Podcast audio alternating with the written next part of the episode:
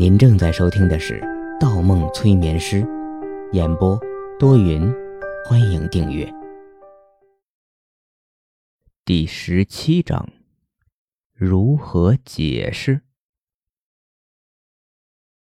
你的意思是，我在之前做过一次催眠治疗，但遇到了一个无良的医生，在无法帮助我走出痛苦的情况下，把我高中的记忆。彻底删除了。是的，杨小姐，你已经向我确定四遍了。最后一次回答你，我的基本推断是这样的：方墨与杨子怡坐在魔方咨询中心的大厅里，围绕着昨天的疑问，杨子怡已经纠结很长时间。第五遍，你仍然没有正面回答我。他又瞪了眼面前这个让他琢磨不透的男人。昨天的事情，他反复梳理了很多遍，都没有找到任何漏洞，一切都是那么的真实。他加快了语速，争论道：“你是怎么在我完全不记得的情况下推断出这样的结论的？请不要用直觉、第六感那些不专业的词语来敷衍我，而且。”为什么我现在记起来高中的事情了，可仍然记不得我之前曾接受过催眠治疗？方墨端起一杯水说：“我只能说，普遍理解的记忆是分为无意记忆和有意记忆，两者相辅相成，可以相互补充甚至转化。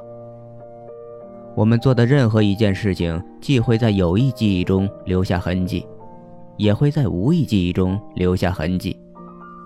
有人删除了你的有意记忆，但无法抹掉你关于某些事情的无意记忆。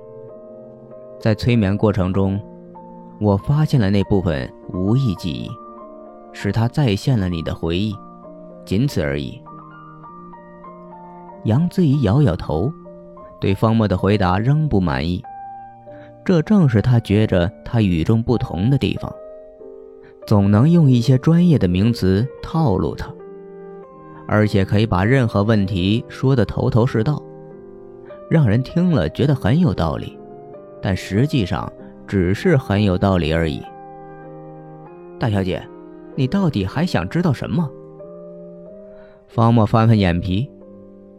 如果想要找回接受催眠的那段记忆，只能靠你自己去回想，别人帮不了你的。听到这里，杨子怡笑了，说：“那你再催眠我一次，不就可以了吗？”他总感觉有些地方怪怪的，可又说不出口。而方墨气势很足，又开始调侃，反加重了他的疑惑。我拒绝。方墨很果断。你现在已经想起了关键性的回忆，可以重新回到正常的生活。从一个心理医生的角度，你没有接受催眠的必要。况且，那段记忆从你之前表现出对催眠的忌惮和不信任来看，并不是一段愉快的旅程。为什么要去回忆呢？话里有话，杨子怡争论道：“可你也说了，那是我的记忆，我要找回自己的东西，总该可以吧？”这个理由很不单纯。方墨眼神一凛，直视起杨子怡。恐怕杨小姐更想得到的是之前那个无良医生的资料吧？我提醒杨小姐，报复心理太强，容易走上歧途，尤其对于你这样身份和背景的人。那就任由你们心理医生催眠了别人，然后……杨子怡的声音哽咽了，眼睛瞪得通红。如果有人催眠了他，而他什么都不记得，太可怕了。那个无良的人既然能删除他的记忆，恐怕还会些其他的事情吧。嗯哼，狗啊！方墨伸出手掌笑了，说出你真正的顾虑。他自信地瞪着杨子怡，就是赌他无法开口。你，你们这群变态！猛然起身，杨子怡掀起桌子上的一摞材料，砸在方墨的脸上。变态，变态，变态！每骂一次，他就砸一次的。而至始至终，方墨面带微笑，毫不在意纸张从脸庞甩过。水杯被掀翻了，沿着桌边滚到了地上，摔个粉碎。房间里彻底安静了下来。方墨看着杨子怡，笑着摇摇头，并没有生气，就像一个长辈看着淘气的小孩一样。那眼神好像在说：“你呀，你又调皮了。”杨子怡停下手中的动作，愣了。从他的笑容中，再次感受到了从未有过的安全感。一恍惚，他发现自己十分失礼。毕竟此处是一家魔方心理咨询中心，而对方不仅是他的医生，还是带他走出困境的人。一时，他举足无措，真像一个做错事的小孩被老师在现场抓住一样。脸色浮起一片绯红，又不知如何收场。方墨笑出了声，弯腰去处理玻璃杯碎茬。平静下来的杨子怡觉着心情和情绪都要好很多，身体像忽然解放了一样，连呼吸都顺畅了许多。再瞧瞧方墨，他愣在当场，忽然明白了对方的本意。就是故意激怒他，让他发泄出积累的怨气和正视心里的那些猜疑。大厅里突然走进来一个人，一个女人，步伐很快。杨子怡瞅了对方一眼，是个穿着稚嫩的少女。透过玻璃墙，温情观察了咨询中心大厅里的动静很长时间了。他本来是趁着没课的时候继续来拜托方墨，想进一步了解催眠的，但见他正在工作，没好意思打扰。可大厅里的女人似乎不是个善茬，一直大吼大叫，还开始砸东西。温情实在看不下去，那个曾经将他救出来的医生，虽然有时候喜欢捉弄人，可脾气一直很好。不能因为他脾气好，无理的人就可以一直胡闹。不过走到杨子怡面前的时候，温情又有些怯场了。他只瞪了对方一眼，目光就柔和起来。在温情眼中，这个女人漂亮、大方，自带一种天生丽质的光环。他忽然想起来，方墨曾经说过他的女朋友。相当漂亮，而且发育的很好。他开始犹豫了，万一是方墨的女朋友在耍脾气，有些尴尬。温情赶紧弯下身帮方墨收拾玻璃碴，手还没碰到玻璃片，他就被方墨一把抓住了手腕。方墨叹了一口气：“真是哪里出乱哪里出现你。”他语气很生硬。温老师，请你离开。如果还是之前的事情，这里不欢迎你，请你离开。温情一愣，不知该如何回答，慌张的说：“那，那我为了别的事情而来，总可以吧？”那也不行，别的事情找段子阳去，有事情找警察。这里是儿童魔方心理咨询中心，只接受十四岁以下的病人。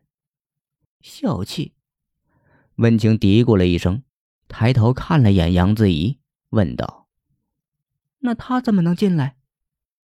方墨有些无奈说道：“等我收拾完这些东西，就送他出去。”原来这人不是他女朋友，温情在心里对自己说：“那天他见方墨提起他女朋友，手舞足蹈，完全不是现在这个态度。”温情站到一旁，想观察下到底是怎么一回事，杨子怡被莫名其妙进来的少女搞得一头雾水。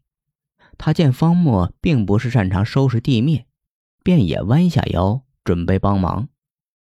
毕竟是他发脾气造成的。得，你也别碰，伤着了我家店小，赔付不起。方墨直接摆摆手拒绝了他。他身体一触，注意到方墨的右手背上清晰的牙印和抓痕。可纵然如此，他也只是一笑而过。片刻后，方墨收拾好地面和桌面，坐直了身体，问道：“舒服了吗，大小姐？”杨子怡把头一扭，不愿回答。更何况现在多了一个人，更别扭了。好了，既然你不愿开口说出心中的顾虑。方墨双手扣在桌子上，严肃起来。最后，我向你保证两件事情：第一，据我了解，你怀疑的事情并没有发生。的确，既然可以删除你的记忆，再做一些过分的事情，应该也没有风险。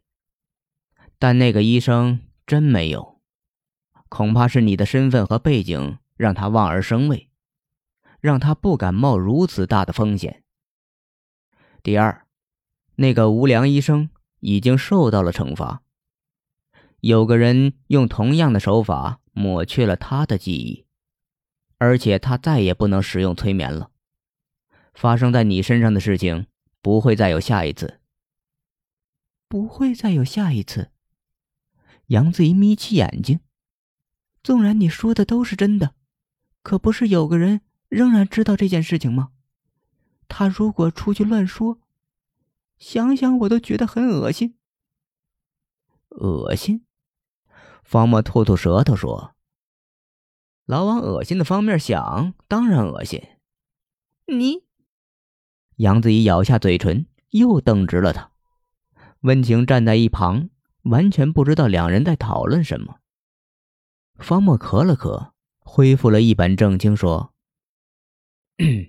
不必担心，知道内情的那个人是个很专业的医生，可以值得病人信赖。医生和病人的关系是要建立在信任的基础上。那也不行。杨子怡不满意。方墨用眼神瞅瞅他，又瞅瞅温情，笑了笑。杨小姐，言多必失。你既然病情已经找到了病根儿。而且我已经破天荒做出了保证，好好珍惜未来的每一天才对。就这样吧，再说下去，让第三个人知道了故事，可与我无关。你，杨子一转头瞪了一眼温情，吓得温情不禁后退一步。他重重一哼，抓起手包说：“方医生，你不解释清楚，我就去调查别的。”比如，杨子怡动动嘴唇，头也不回的走出大厅。比如黑衣人。本集播放完毕，喜欢请投月票，精彩继续。